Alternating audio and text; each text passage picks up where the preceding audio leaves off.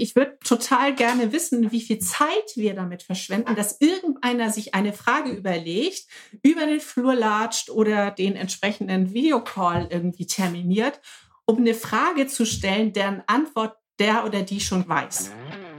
Hoi, Servus und herzlich willkommen bei einer neuen Episode von Mit Brille und Bart, deinem Podcast für Organisationsentwicklung, Coaching und Transaktionsanalyse von Armin Ziesemer und Thomas Böhlefeld. Hier erhältst du Impulse dazu, wie du Beziehung auf Augenhöhe gestaltest, deine Reflexionsfähigkeit förderst und einen bewussten Umgang mit Sprache lernst. Mein Name ist Armin Ziesemer und ich wünsche dir viel Inspiration bei dieser Episode. Sei dabei und komm mit! Hallo zur 44. Folge von Mit Brille und Bart einfach zusammenführen oder einfach zusammenführen oder einfach zusammenführen oder wie auch immer das betont wird. Heute sprechen wir mit Judith Andressen zu diesem Thema gemeinsame Verantwortung beziehungsweise die andere Seite der Medaille, die geteilte Führung. Und auch heute wieder Thomas mit dabei. Hallo Thomas. Ja, moin auch von meiner Seite an euch da draußen an den Empfangsgeräten.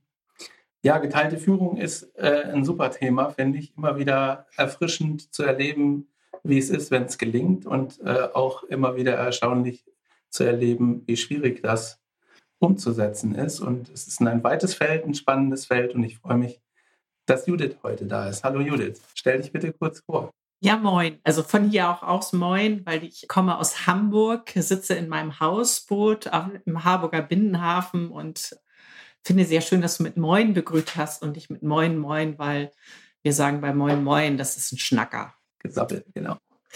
Ja, ich bin Agile Coach und Organisationsentwicklerin und äh, begleite zusammen in einem Team und mit einem Team seit fast zehn Jahren äh, Teams und Organisationen in die echte Zusammenarbeit. Ich glaube, das ist das Wichtige, was beruflich über mich zu wissen äh, ist. Ähm, halb beruflich, halb privat ist mein Dasein auf dem Hausboot, weil die auf der einen Hälfte lebe ich zusammen mit meinem Mann, auf der anderen Hälfte finden Konferenzräume für die Beratung Judith Andresen statt und ansonsten habe ich einen bunten Lebenslauf, so wie sich das für einen Coach gehört, überall mal reingeschnuppert ähm, und am Ende war mir Arbeiten am System wichtiger als im System. Und deswegen bin ich jetzt heute da, wo ich bin. Das finde ich ganz spannend, du sagst, das Arbeiten am System ist ja wichtiger als das Arbeiten im System. Und irgendwie sind wir dann doch immer wieder auch Teil von Systemen und diese Grenze zu ziehen. Was heißt im System, was heißt am System?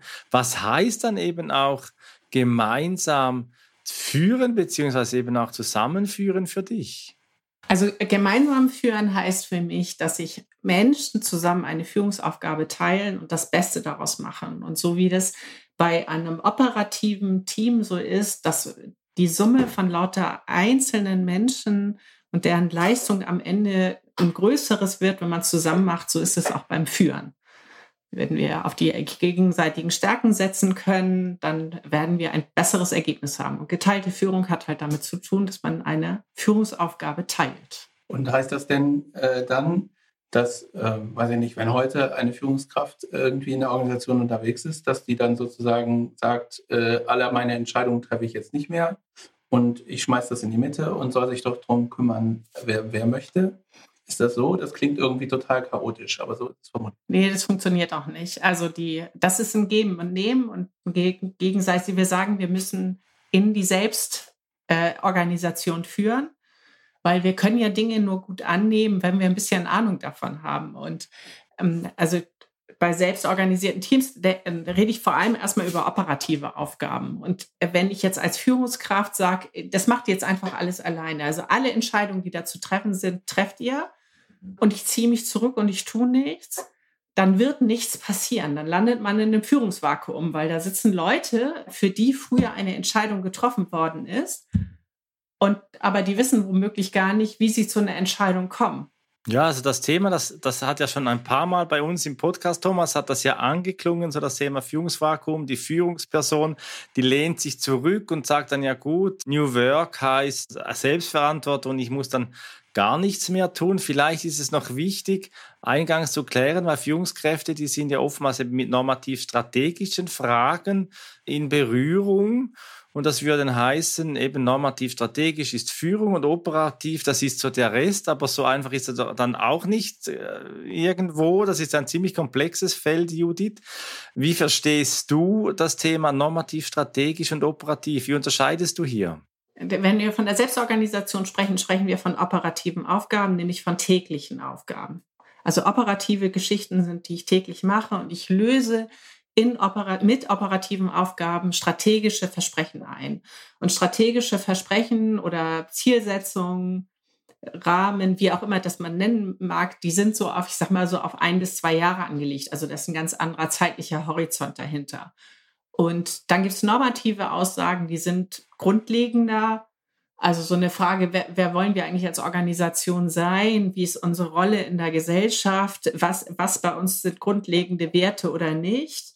Da findet sich natürlich vieles im Laufe der Zeit, aber da gibt es auch ein Stück Setzung und das sind normative Aufgaben.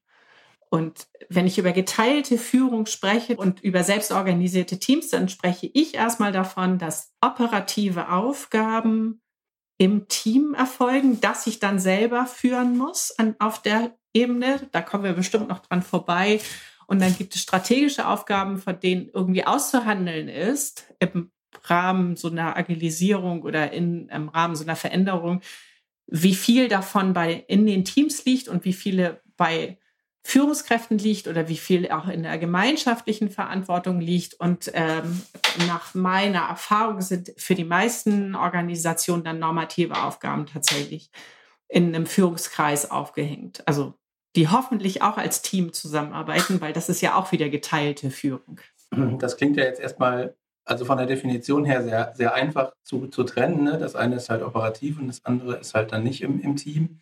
Ich kann mir aber vorstellen, dass das äh, verschiedenen Menschen auch in unterschiedlichen Rollen in dem Kontext sehr schwer fällt. Ne? Also wenn es so Führungskräfte gibt, die klassisch sehr stark daran Interesse haben, Micromanagement zu betreiben und tatsächlich operative Entscheidungen selbst zu treffen, dann ist das natürlich eine Riesenumstellung äh, für diesen Menschen zu sagen, ich ändere das in irgendeiner Form so und ich überlasse diese Entscheidung im Team. Und auf der anderen Seite kann es natürlich auch passieren, dass so ein Team, das bisher, du hast, glaube ich, einfach an, äh, eingangs auch schon mal erwähnt, dass so ein Team, was bisher überhaupt nicht gewöhnt ist, solche Entscheidungen zu treffen, plötzlich das tun soll. So.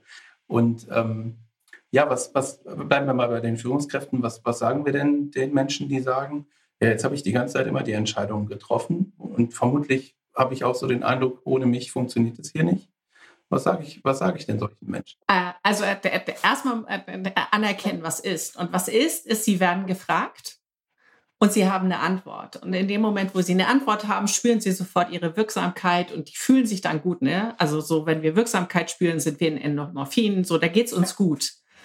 Da sitzen also Leute, die haben ein ziemlich gutes Be Belohnungssystem. Kommt einer um die Ecke und sagt, du sag mal, wie würdest du dann hm, hm machen? Dann sagt man, ja, ich würde hm, hm machen. Da rauscht er raus und da sitzt dann jemand und denkt so, ah geil, fühle mich gut, habe gerade was Gutes getan, zack, Endomorphine, Welt ist glücklich.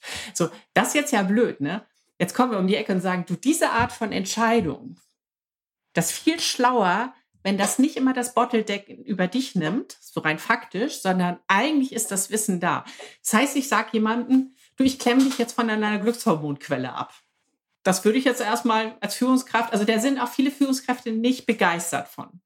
Ja, und wenn du zuhörst gerade, äh, da möchte ich noch auf die Folge 40 von unserem Podcast mit Brille und Bart hinweisen, wo wir uns äh, gemeinsam mit Reinhild Steins, Thomas und ich, unterhalten, eben genau zum Thema Selbstwirksamkeit. Ich komme klar, heißt die Folge. Und da gibt es ja dann eben auch Grenzen, Judith, mit dieser Selbstwirksamkeit, wo man dann eben sagt, so, ja, ich komme eben nicht mehr klar. Und gerade bei gemeinsamer Verantwortung geteilter Führung, äh, das tönt ja schon, das hast du, Thomas, schon angetönt, ein bisschen nach Chaos. Wie, wie, wie, wie schafft man hier Orientierung? Also äh, was tatsächlich hilft, ist, äh, sich mal klar zu machen, Und zwar müssen das die Führungskräfte und auf eine gewisse Art auch die Teams. Was von unseren täglichen Dingen, die wir so tun, ist eigentlich operativ, strategisch und was ist normativ? Und das so durchlaufen zu lassen. Also ich kann mich daran erinnern, als wir hier bei uns in der Beratung Judith Andresen arbeiten wir an einem ganz fantastischen, selbstorganisierten Team. Und ich kann mich daran erinnern, als es diese Entscheidung gab, wir machen das jetzt wirklich, da habe ich den ganzen Tag ständig geclaimed, dies ist eine operative Aufgabe. Ich rede jetzt als Teammitglied mit.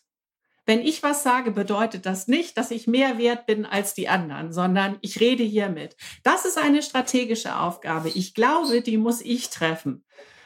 Und dann haben wir da ausgerangelt, was da ist. Und da gab es auch Sachen, die normativ sind. Und dann habe ich halt deutlich gesagt, das ist eine normative Ansage. Ende. So. Dafür ein Bewusstsein zu kriegen was dann auch irgendwann dazu führte, ich, also ich kann mich gut erinnern, ähm, es gibt so ein paar Sachen, die ich operativ ziemlich gut finde. Also da bin ich ziemlich wirksam, läuft ganz gut. Und dann hat irgendwann mal so ein Teammitglied von mir gestanden und gesagt, bei aller Liebe, Judith, diese Aufgabe ist operativ und die gehört uns allen. Und dann habe ich gedacht, ja, okay, ich glaube, wir sind jetzt auf Augenhöhe. So.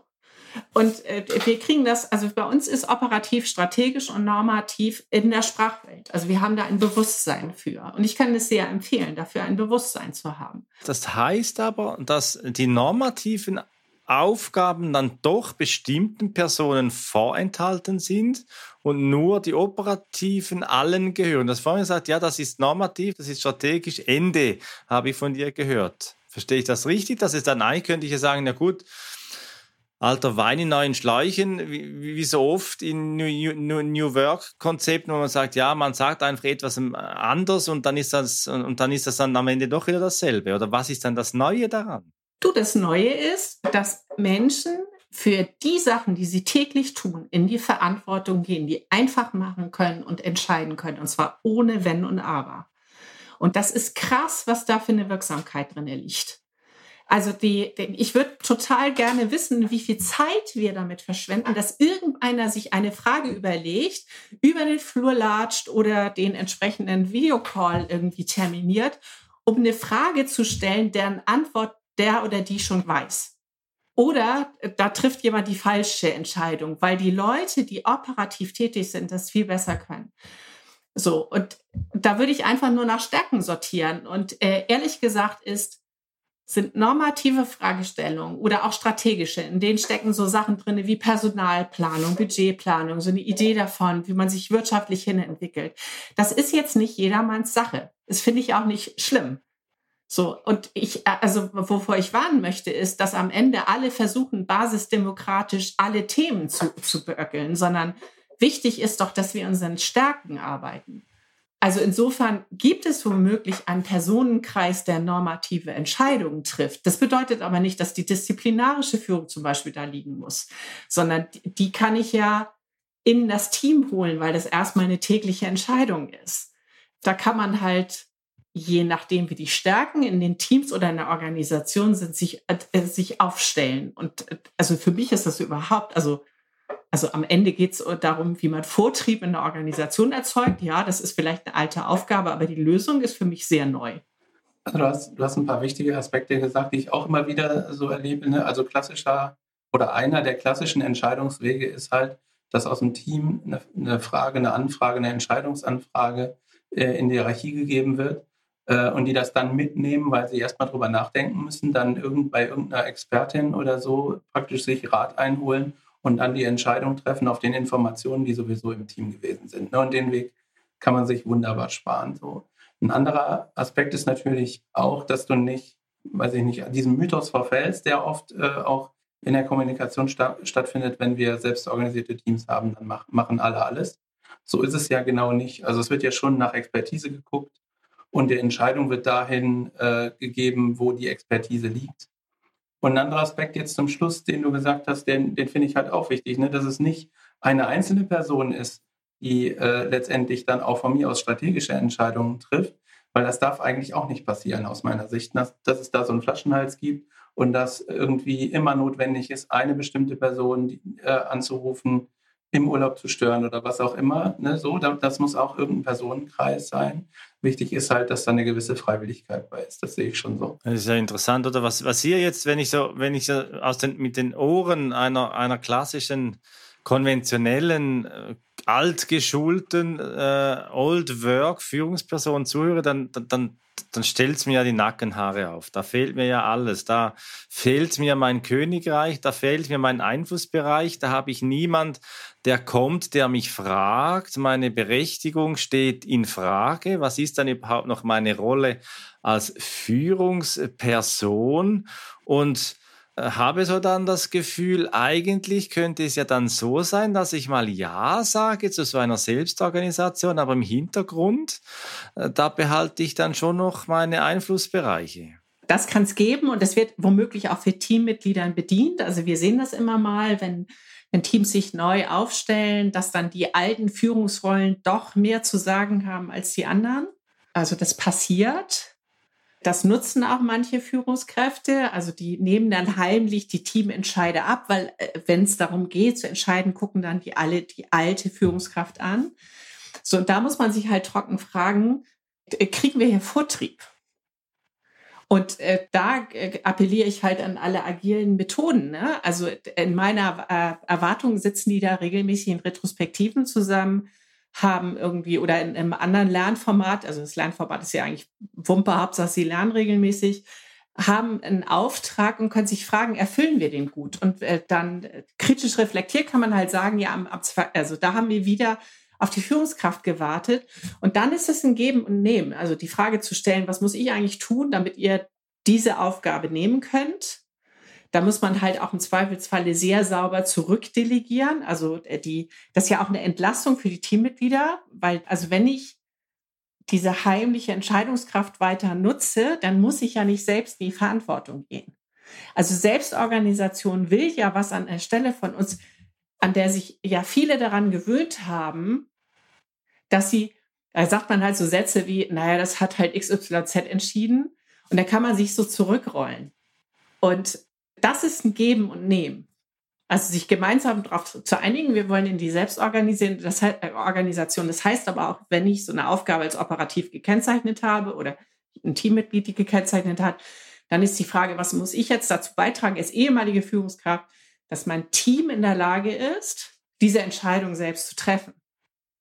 Und das hat eher damit zu tun, übernehmen Sie die Verantwortung, gehen Sie da rein und was muss ich eigentlich dazu beitragen, damit es was wird. So. Und was ich dadurch gewinne, ist, wenn man so Führungskräfte so fragt, wie viel Zeit verbringst du eigentlich normativ, wie viel verbringst du strategisch, wie viel operativ? So viele Antworten aus einem Micromanagement kommend mit 80, 90 Prozent meiner Zeit sitze ich im Operativen. Und die haben Sehnsucht danach, was anderes zu tun, weil sie merken, dass da der größere Hebel für sie wäre mit dem, was sie können. So, und dafür muss man halt dieses Überleiten hinkriegen. Aber das funktioniert halt nicht mit, hier sind die Aufgaben, tschüss, sondern das ist ein aktiver Vorgang.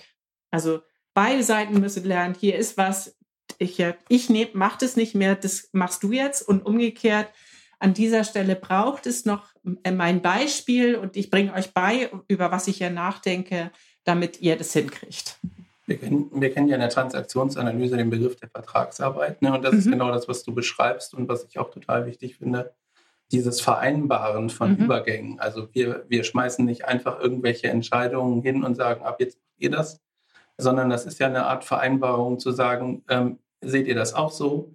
Das scheint äh, operativ zu sein, also diese Kategorisierung, was mhm. sind tatsächlich operative Entscheidungen und gehören deswegen ins Team. Äh, wo liegt eine Expertise? Haben wir die überhaupt? Mhm. Äh, haben wir die nur einmal? Oder und wie muss sich das Team äh, entwickeln können, mhm. Äh, sage ich mal bewusst, weil das ja auch eine Führungsaufgabe ist, äh, Entwicklungsmöglichkeiten zu fördern. Wie muss sich unser Team entwickeln können, um, um diese ganzen Entscheidungen, die da jetzt operativ anstehen können, äh, zu bewältigen? So. Und diese Lernzyklen sind halt ein wichtiger Aspekt. Und dann habe ich halt häufig so im Ohr dieses, naja, dieses ständige Rumsitzen und Reden über irgendwas und so. Und bis jetzt lief es doch zwar nicht so richtig gut, aber wir haben wenigstens irgendwie arbeiten können. Warum soll ich mich jetzt da alle zwei Wochen oder regelmäßig hinsetzen und mir Gedanken darüber machen, ob wir uns noch gut verstehen, ob wir gut zusammenarbeiten oder so, ist doch total lästig. So, und äh, die Zeit können wir uns sparen und lass uns lieber dabei bleiben, wie wir jetzt sind. Ne? Und was, was halt wichtig ist, de, de, zu vermitteln, wo, wo der Nutzen liegt. Und das fällt halt manchmal, fällt mir halt manchmal schwer. Was, was wäre denn so ein Nutzen von so einer neuen Zusammenarbeit? Naja, also wenn das eine komplexe Aufgabe ist, werden die mit einer größten Wahrscheinlichkeit Selbstorganisation einfach besser performen. Und nichts macht ein Team glücklicher als zu liefern. Also Dinge hinzukriegen. Und das kriegt man relativ schnell gezeigt. Und zwar ist der Trick in diesen Lernzyklen nicht nur darüber zu reden, Dinge zu machen, sondern wirklich jeweils den ersten Schritt zu machen ins Machen. Also, dass die wirklich in der Erfahrung lernen. Weil das ist, das lässt sich alles total schwer vermitteln. Ne? Also wenn ich sage hier, ja, wenn ihr T-shaped aufgestellt seid und du arbeitest hier der Leistungsspitze, die eigentlich total untergeht, zu, am Ende seid ihr insgesamt schneller, wenn ihr da Fokus auf die Aufgabe setzt und du mit einem kleinen, äh, deutlich kleineren Kompetenzanteil langsamer bist, aber diese Zuarbeit und der Fokus wird funktionieren, das klingt ja erstmal ein bisschen wie Zauberei und nicht ehrlich. Das kann ja nicht sein. Wenn nicht jeder seine Aufgabe und sein Spezialwissen macht, wie soll denn das funktionieren? So, das sind halt Sachen, die erkennst du nur, wenn du sie wirklich erlebt hast. Und ganz oft ist unser erster Einschritt, dass, dass also da gibt es so Simulationsspiele für, mit denen kann man das spielen. Da kann man so Leuten eine Aufgabe geben und dann kann man irgendwie die zuarbeiten. Irgendwie 30 Prozent der Hauptdomäne mehr schaffen die nicht. Und dann ist am Ende unendlich viel fertig.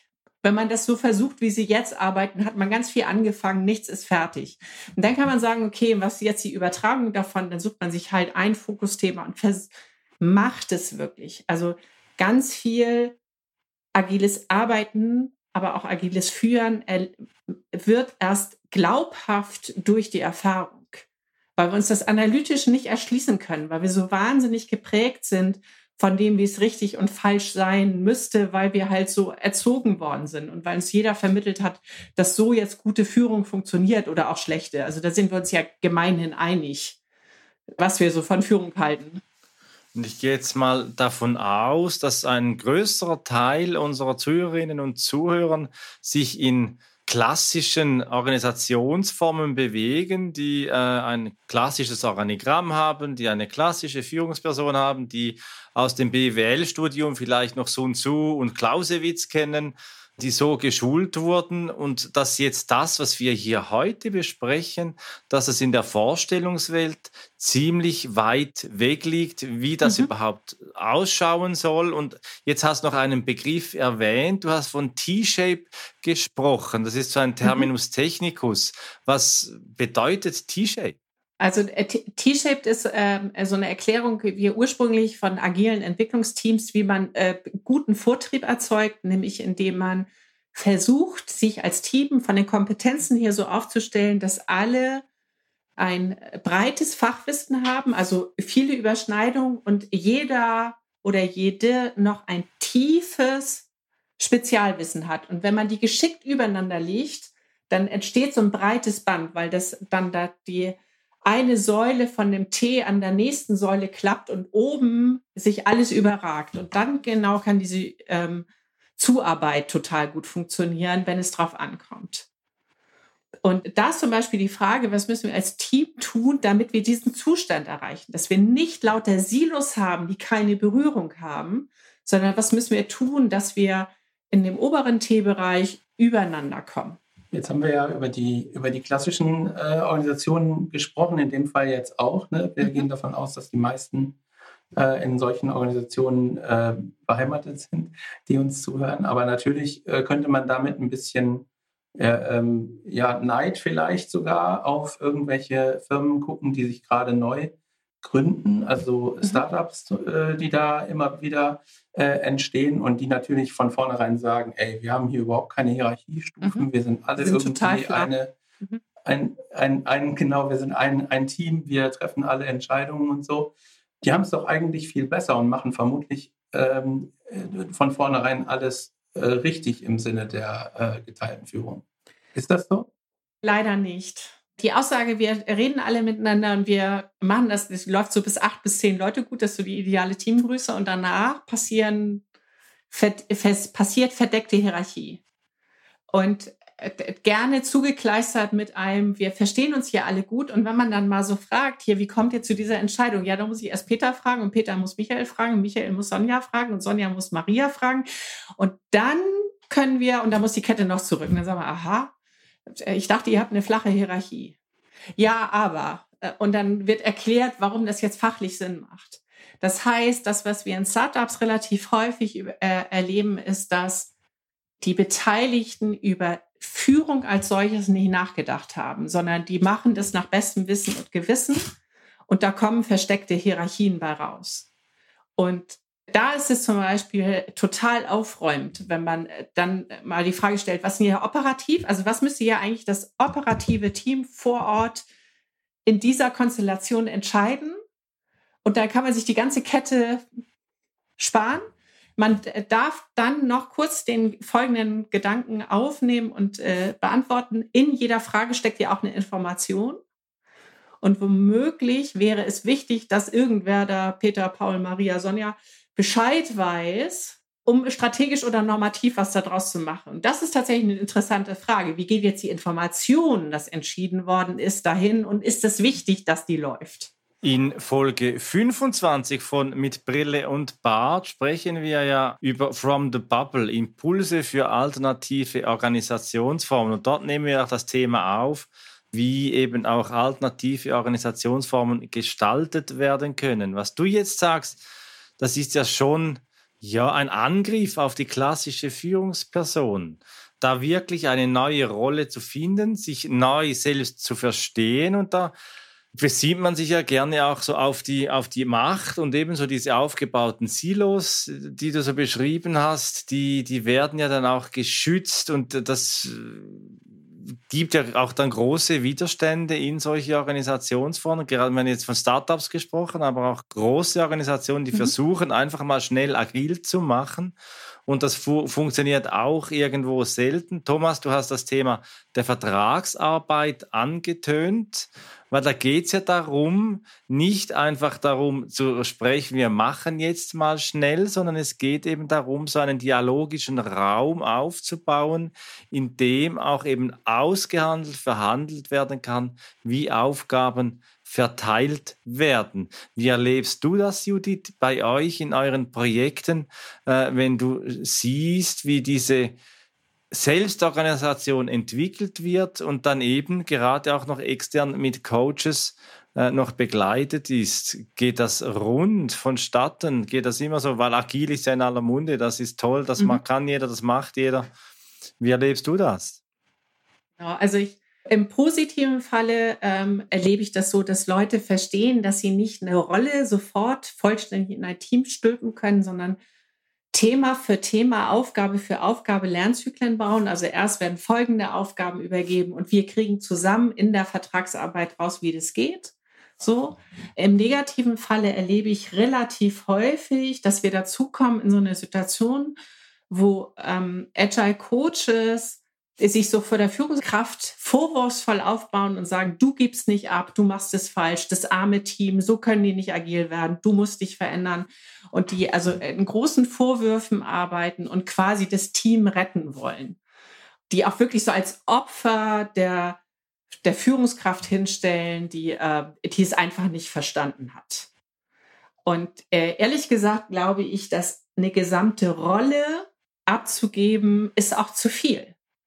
Also ich glaube, man kann sich so, man kann sich fragen, was sind von den Sachen, die ich täglich tue, sehr operative Themen und darauf Lernzyklen bauen, nämlich unser Ziel ist es, dass bis in vier Monaten, sage ich mal, oder also irgendein Zeitlimit, ist diese Aufgabe vollständig im Team und da lernt man sich da rein. Und da kann man sich die nächste Auf den nächsten Aufgabenbereich schnappen. Und so könnte man da gut reinlernen. Aber wenn man so eine Erwartungshaltung hat von, ich mache das von heute auf morgen, dann kommt da ganz oft äh, sehr viel Vorwurf und sehr viel Verteidigung so über Bande raus. Das ist für mich so ein Signal, also so interpretiere ich das dann immer in solchen, also ich kenne solche Situationen auch und ich interpretiere dann das rein, dass das der Unterschied ist von dem, wie du am Anfang äh, unterschieden hast, am System arbeiten, im System arbeiten. Denn wenn man diese Haltung einnimmt, also die eigentlich neutrale Haltung so ein bisschen verliert, dann ist man im System so und dann wird man irgendwie assimiliert und nimmt dann solche Verhaltensweisen möglicherweise an ähm, und wird dann zu einem ja, Mitstreiter, will ich nicht sagen, aber irgendwie so, also ist irgendwie ist es keine, keine gute Sache, denke ich. Ne, so. Ähm, und man kann auch mit Führungskräften ja wunderbar arbeiten. Ne? Also wenn man die mal fragt, was wünschst du dir eigentlich mal so, wenn du jetzt völlig frei dir was überlegen dürftest, dann kommt ganz häufig, ich würde so gerne mal Urlaub machen und nicht gestört werden oder sowas. Ne? Also diese, die haben ja schon auch irgendwie eine Sehnsucht danach, neben ihrer, weiß ich nicht, Belohnung, dass sie natürlich cool finden, angerufen zu werden, weil sie dann, ne, dann können sie eine Antwort geben auf irgendeine Frage und fühlen sich super. Aber trotzdem haben sie auch die Sehnsucht in sich, dieses, ich möchte auch mal in Ruhe gelassen werden. Oder warum können die solche Entscheidungen nicht selber treffen?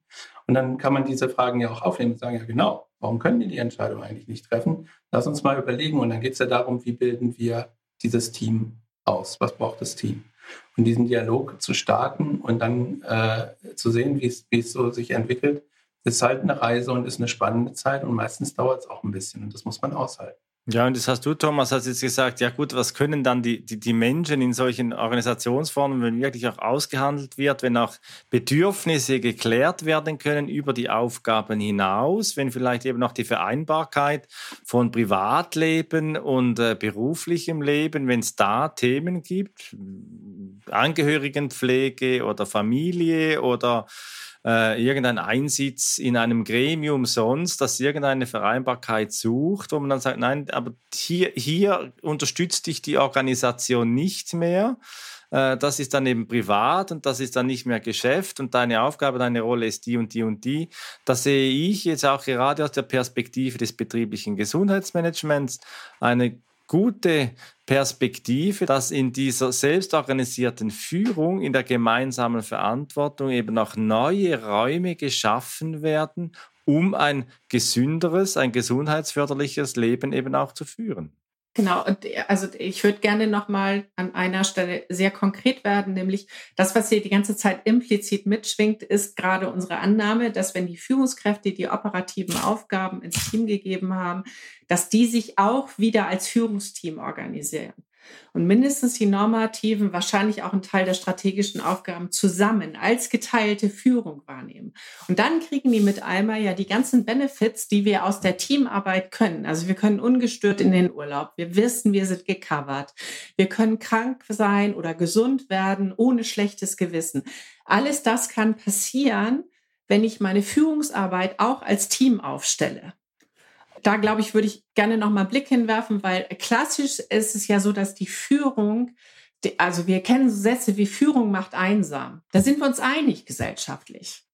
So, und, äh, und der Trick ist ja dann zu sagen, nee, warte mal, unsere Aufgabe ist ja genauso komplex wie die von den, in den Teams. Also die Teams haben eine komplexe Tagesaufgabe zu bewältigen. Wir müssen etwas sehr Komplexes managen, nämlich eine sehr heterogene, äh, große Menschenmenge. Also das ist eine komplexe Aufgabe, da Richtungen und Leitplanken zu setzen, dafür zu sorgen, dass das Richtung kriegt. Und wie schön wäre es doch, wenn man genau diese Arbeit zusammen macht. Und für viele Führungskräfte war es in ihrer Vergangenheit die Entscheidung zum Lonesome Rider äh, in dem Moment, wo sie gesagt haben, sie sind Führungskraft und das braucht ein bisschen, bis die wieder in Teamarbeit ankommen, weil die das nicht gut gewöhnt sind. Die sind sehr gut gewöhnt zu sagen, in so Verteilungskämpfen, das ist meins, das ist deins, das ist nicht meine Schuld, das ist deine Schuld. Das können die relativ gut, weil die dafür trainiert werden, weil sie für einen bestimmten Bereich verantwortlich gemacht werden oder für eine bestimmte Abteilung oder für eine bestimmte Aufgabe.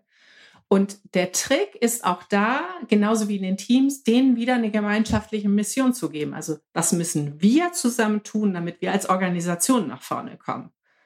Und was ist mein Beitrag dazu und was ist dein Beitrag dazu? Und der ist dann im besten Sinne auch T-shaped, weil das ist der Schlüssel, wie ich eine komplexe Aufgabe bewältigen kann, in T-shaped, in überschneidendem, breiten Fachwissen was ich jetzt aus unserem Gespräch mitnehme, Judith und Thomas, ist, dass es ganz viel Raum für neue äh, Kompetenzen, für neue Ressourcen und für neue Beziehungsgestaltung eben auch braucht und eben mehr als ein, ein oder zwei Bücher zu lesen über agiles Management, um wirklich in der Tiefe, in der Haltung eine selbstorganisierte Organisation zu entwickeln, die auf der einen Seite geteilte Führung wahrnehmen kann oder eben dann auf der anderen Seite gemeinsame Verantwortung.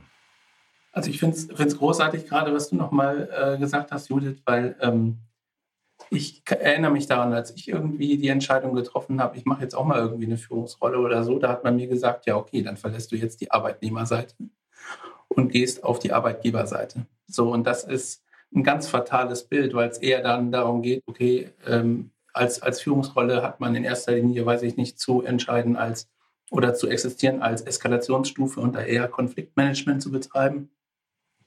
Und, und so verstehe ich ja Führung mittlerweile überhaupt nicht mehr. Ne? Das muss irgendwie Kooperationsmanagement sein. Also wie arbeiten wir mit dem Team zusammen, wie arbeiten wir unter den Führungsrollen zusammen. Und ähm, das, das finde ich ganz, ganz großartig. Damit sind wir aber auch jetzt schon zeitlich am Ende unserer Podcast-Folge, was sehr schade ist, weil es wirklich ein weites Feld und wir könnten vermutlich noch, wie so häufig in unseren Podcast-Folgen, noch stundenlang weiter diskutieren ohne dass es, ohne dass es mir langweilig ist. Ich habe auch irgendwie das Gefühl, wir haben ganz viele Sachen nicht gesagt. Ich wüsste noch ein paar, aber vielleicht ein andermal, so in 100 Folgen wieder oder so. Ja, wunderbar. Aber dann ist das halt so äh, wie immer in den Podcast-Folgen. Und das letzte Wort hat unser Gast. Judith, bitte ein Schlusswort. Ich hoffe sehr, dass ihr, liebe Zuhörer und Zuhörerinnen, ähm, ein Gefühl dafür entwickelt habt, dass äh, geteilte Führung wahnsinnig viel Spaß macht, weil es einen in die Wirksamkeit führt. Und in diesem Sinne kann ich dazu nur einladen, es zu versuchen und zu ermutigen an den Stellen, wo es nicht sich gleich äh, zeigt, wie es gehen kann, nicht zu verzagen, sondern auf den nächsten Lernzyklus zu setzen. In diesem Sinne viel Erfolg. Wenn dir diese Episode von Mit Brille und Bart gefallen hat, dann zeig uns das mit deinem Like und abonniere gleich den Kanal, damit du keine Folge verpasst. Alle Links zur Folge findest du in den Show Notes. Da findest du auch unsere Kontaktdaten, wenn du uns etwas mitteilen möchtest. Wir sind verfügbar in Deutschland, Österreich, der Schweiz und natürlich remote, wenn du Orientierung und Begleitung für deine Veränderungsprozesse suchst. Teile diesen Podcast mit Menschen, die davon profitieren können und lass eine Rezension bei Apple Podcast da. Ich bin Armin und wünsche dir bis zur nächsten Episode eine gute Zeit. Komm mit und verbinde Perspektiven.